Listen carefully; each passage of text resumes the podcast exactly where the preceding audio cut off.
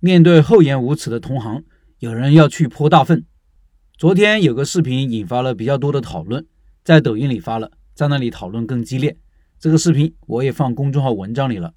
大多数人批评这个店的厚颜无耻，是恶性竞争，是砸人饭碗。有人甚至说，如果他遇到这样的人，要去泼大粪。我其实更愿意相信这个店是无意而为之，并不是有意的挑衅，更不是砸人饭碗。自己店里本来就有板栗。刚好又是板栗季节，拿这种高认知度的产品引流，效果当然是最好的。他家的板栗免费送，也不完全是免费，是有条件的，是消费满多少送板栗。有一个不大的纸杯，盛满了也就二三两。有的时候板栗还没出锅，还需要等一会儿，看着就排起了长队。所以，如果你这时候去泼别人大粪，警察叔叔会觉得你无理取闹，破坏秩序，除了会关照你几天，还会让你老老实实把粑粑洗干净。并且赔偿损失，那隔壁的板栗店应该愤怒或者害怕吗？我觉得没必要。首先，做生意竞争是不可避免的，如果这点都认识不到，那说明老板的心智不太成熟。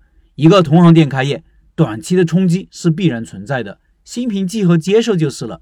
要知道，这个世界的运转并不是我们能控制的，愤怒和害怕只会让自己分寸大乱，让你失去理智分析和判断的能力。你乱了。不就是竞争对手希望看到的吗？一乱，说不定对方就会狠狠的出手。这两天网络上都说抖音要推出外卖业务了。抖音有流量，有场景，顾客有需求，看完一个美食视频，转手就点个外卖是很自然的事情。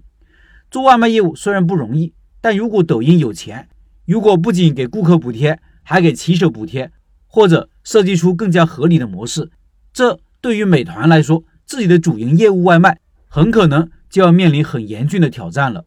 你看，竞争无处不在吧？而且你也不知道最强的竞争会来自何处。美团估计也没有想到一个视频网站会给自己抢生意。不过，美团表现的还很淡定。王兴肯定明白，做外卖哪那么容易？自己做了这么多年，还在亏损当中。你做，我看你能坚持多久？而且，美团也相信自己十几年积累起来的各种优势，并不会轻易的被攻破。再说回隔壁的板栗店。这个板栗店就是很传统的夫妻老婆店，店铺很小，大概只有四五平吧，也没什么装修。店里只有三四种产品：板栗、花生、瓜子、糖霜山楂，品质都不错。开了好多年了，生意也挺好。尤其是冬天的时候，每次路过门口都有不少人。我也是他家常客，每个星期至少去一次吧，买板栗或者花生，有的时候给女儿买山楂。他家的板栗是附近最好的。我认为老板没必要过于紧张，原因有三。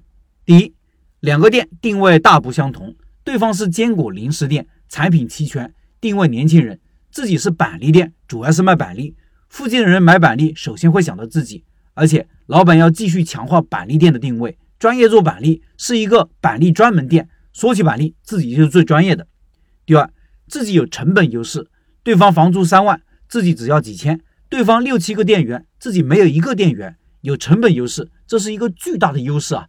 有的时候甚至是杀手锏，是最后的防线。这也是我常常建议各位老板起步时开小店，最好是夫妻老婆小店的原因。同样一个东西，别人卖十块钱未必赚钱，我卖七块就可以活下去，同行就很难跟你竞争。第三，自己的店铺改善空间还很大，比如装修啊、产品组合啊、宣传营销啊，只要某一方面改善，营业额就会提高。这种夫妻老布店几乎是从来不宣传的。这方面是可以向竞争对手学习的，安心做生意。等对方开业过后，该做啥做啥，该调整调整，一切回归正常。